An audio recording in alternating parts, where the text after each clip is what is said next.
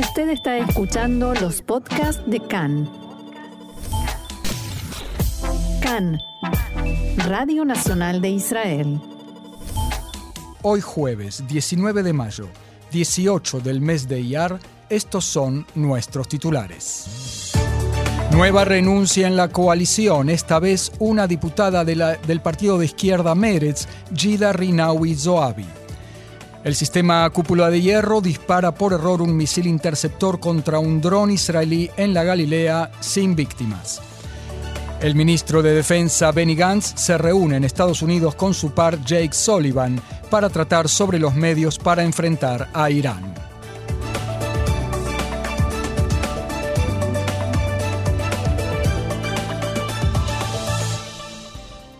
Vamos ya mismo al desarrollo de la información. Drama en la clase política, nueva renuncia en la coalición. Hace pocos minutos se supo que la diputada Gida Rinawi Zoabi de Meretz sorprendió a la coalición ya debilitada y sin avisar a nadie de antemano anunció al primer ministro y al canciller Yair Lapid que cesaba su membresía en la coalición. Abro comillas, no puedo apoyar una coalición que maltrata de modo tan aberrante a la sociedad de la que vengo, escribió en la carta a Bennett y a Lapid. En su partido Meretz no sabían nada de antemano y le exigen renunciar a su puesto de diputada. En el Likud, en cambio, festejaron la renuncia de Zoabi y dijeron, la coalición no tiene mayoría, no tiene mandato y no tiene derecho a la existencia. Otro tema, debido a un error de identificación, en la mañana de hoy se activó el sistema cúpula de hierro en el norte del país y sonaron las alarmas en las localidades de la Alta Galilea. El sistema de defensa aérea disparó un misil interceptor contra un dron de Tzahal. El dron no fue destruido y no y volvió a la base sin inconvenientes. No hubo heridos. En las ciudades del norte del país no hay cambios en la rutina después de que se confirmara que no hubo infiltración de ninguna aeronave desde el Líbano. La Fuerza Aérea Israelí comunicó que está investigando el incidente. El enviado de Qatar a la franja de Gaza, Mohamed El Emadi, ingresó esta mañana en la franja a través del paso Eres.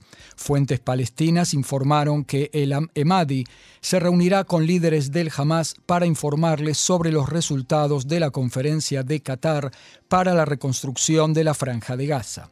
El diario Al-Ayam informó ayer que El Emadi tratará, entre otros asuntos, el pedido de Hamas de que Qatar aumente el subsidio mensual que entrega a la franja de Gaza.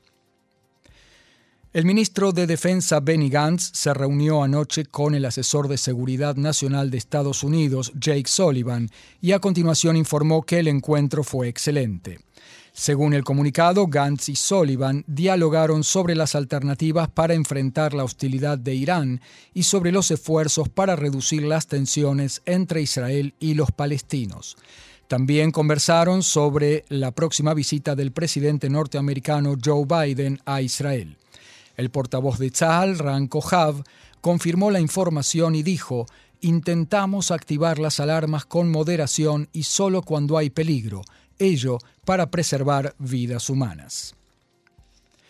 Las fuerzas de seguridad israelíes arrestaron anoche en Judea y Samaria a 13 palestinos sospechosos de actividad terrorista.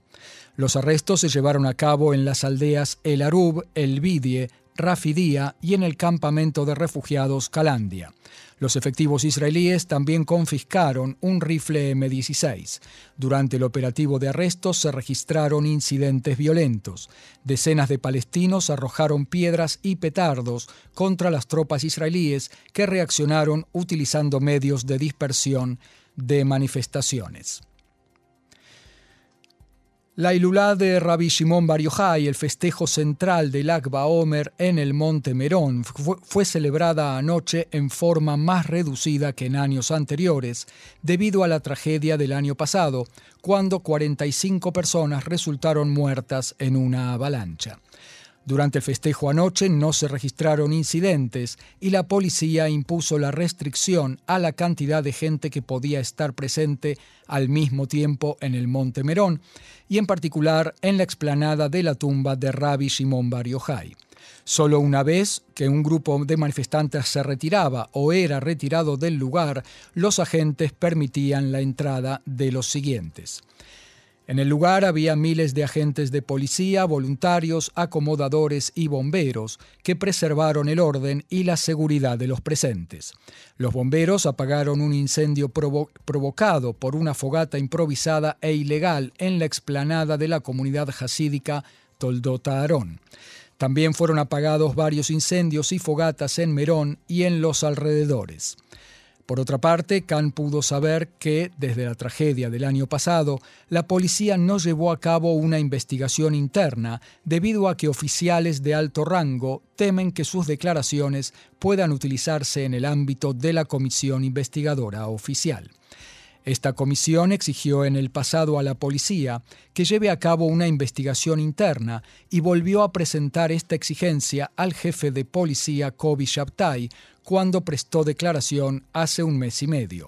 La policía se limitó a llevar a cabo un proceso parcial e incompleto para sacar conclusiones en base a una evaluación jurídica, también interna, que estableció que el organismo tiene derecho a no llevar a cabo la investigación. La policía reaccionó a esta información diciendo que, abro comillas, inmediatamente después de la tragedia de Merón se inició una investigación penal. Cuando se estableció la comisión investigadora oficial, se detuvo la investigación y el material obtenido hasta ese momento fue entregado a la comisión. Después de que la comisión publicara sus recomendaciones para la celebración de ayer, la policía llevó a cabo un proceso ordenado y detallado para sacar conclusiones que puso en práctica en la Ilulá en la celebración de anoche.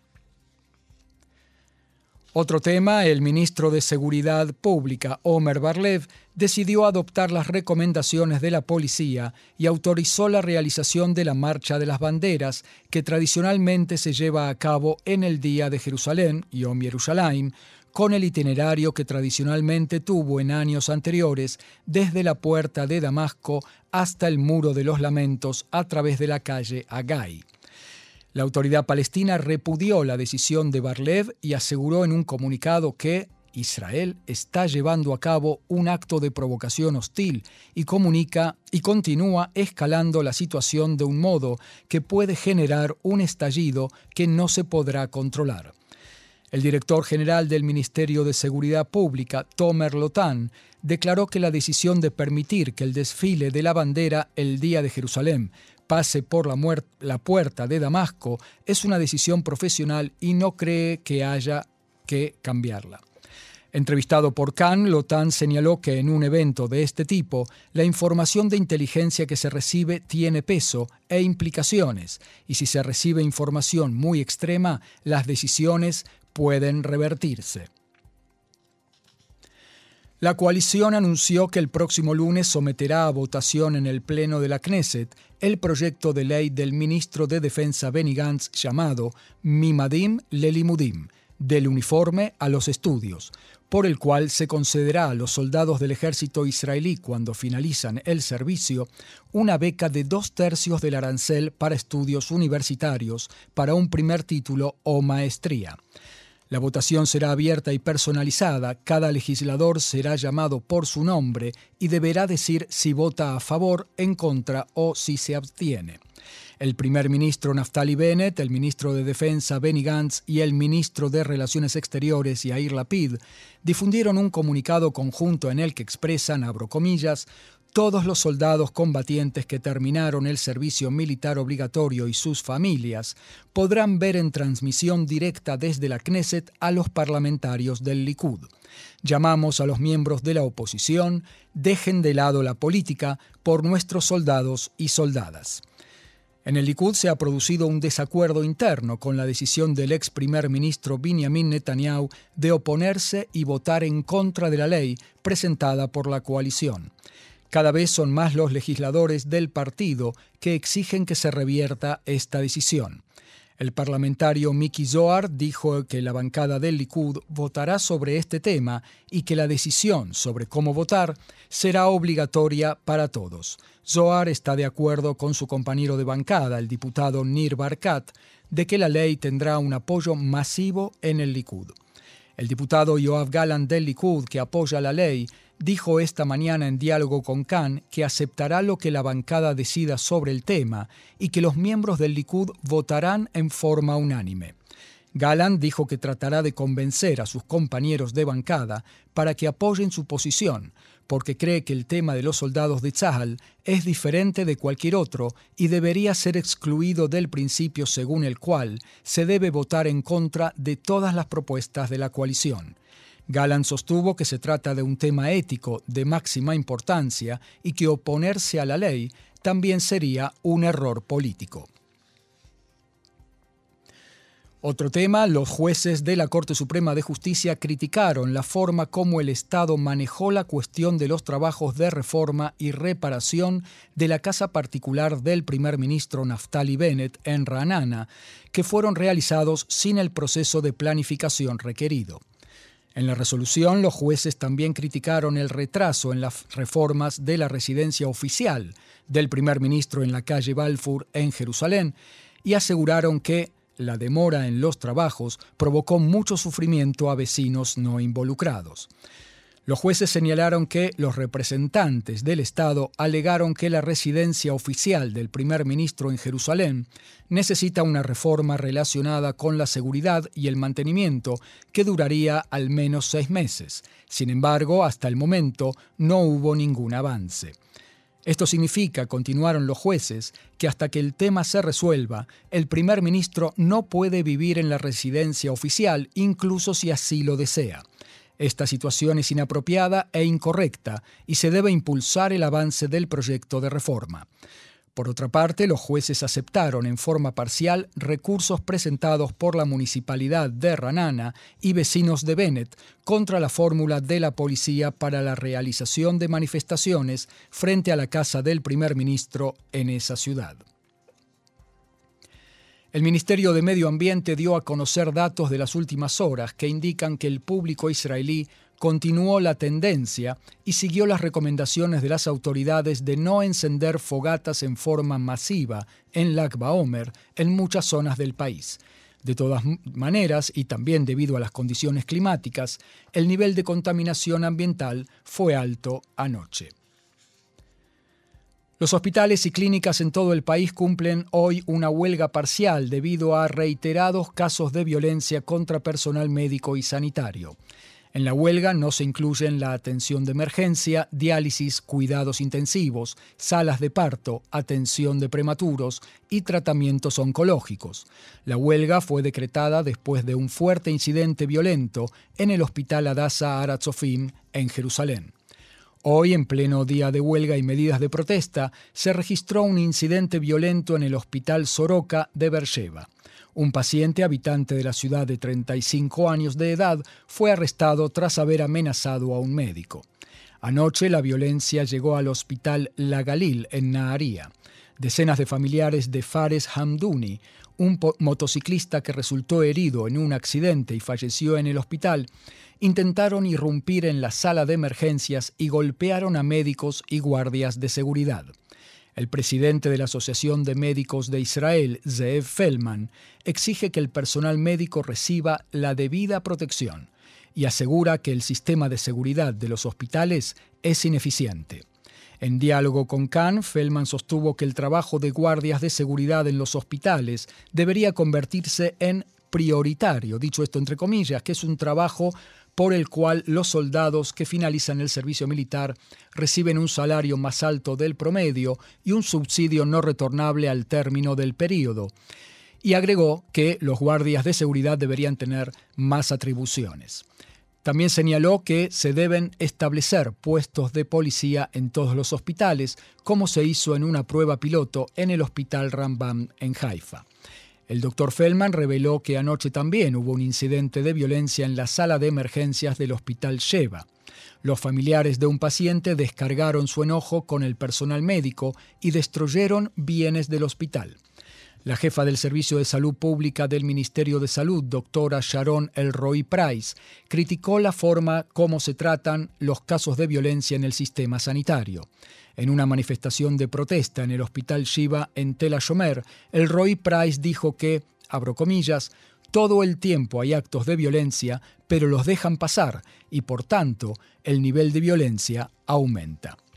Eh, nuevo experimento con coronavirus en el aeropuerto Ben Gurión con el fin de identificar el ingreso de nuevas variantes de corona a Israel luego de la anulación de las pruebas PCR. El Ministerio de Salud inició en los últimos días un experimento en el que chequean las aguas residuales acumuladas en los aviones que llegan desde Estados Unidos y de Etiopía. Los resultados de las pruebas se comparan con los de los análisis PCR de los pasajeros del avión y se resulta haber concordancia entre los resultados y la herramienta se convierte en exacta, se podrá ampliar su utilización al resto de los vuelos para detectar nuevas variantes. El coordinador nacional de lucha contra el coronavirus, profesor Salman Zarka, dijo a Cannes, abro comillas, estamos muy preocupados ante la posibilidad de que aparezca una nueva y problemática variante en el mundo. No está claro si quien se ha contagiado de Omicron es inmune a la variante BA5 y por eso buscamos sensores para conocer la situación de las variantes que ingresan a Israel. Si este experimento piloto tiene éxito y logramos ser exactos con esta herramienta, podremos saber qué ingresa a Israel sin molestar a la gente con pruebas desagradables. Vamos a terminar ampliando la información que dábamos al principio. Nueva renuncia en la coalición. Desde hace, hace una hora nada más se supo que la diputada del partido de izquierda Meretz, Meretz Gida Rinawi Zoabi sorprendió a la coalición ya debilitada y sin avisar a nadie de antemano, anunció al primer ministro Bennett y al canciller Yair Lapid que renunciaba, que cesaba su membresía en la coalición. Abro comillas, no puedo apoyar una coalición que maltrata de modo tan aberrante a la sociedad de la que vengo, escribió en la carta a Bennett y Lapid. En su partido Meretz no sabían nada de antemano y le exigen renunciar a su puesto de diputada. Meretz afirma que no se dan por vencidos con el gobierno y que están haciendo grandes esfuerzos para rectificar la situación. Según fuentes del partido, los activistas clave también están bajo una fuerte presión para persuadir a Rinawi Zoabi de que se retracte de la decisión, pero ella ni siquiera atiende el teléfono. El sistema político estima que tras el retiro de la ex, eh, eh, de la expresidente de la coalición, Edith Silman, del partido Yemina, la decisión de Zoabi eh, acerca a Israel a nuevos comicios.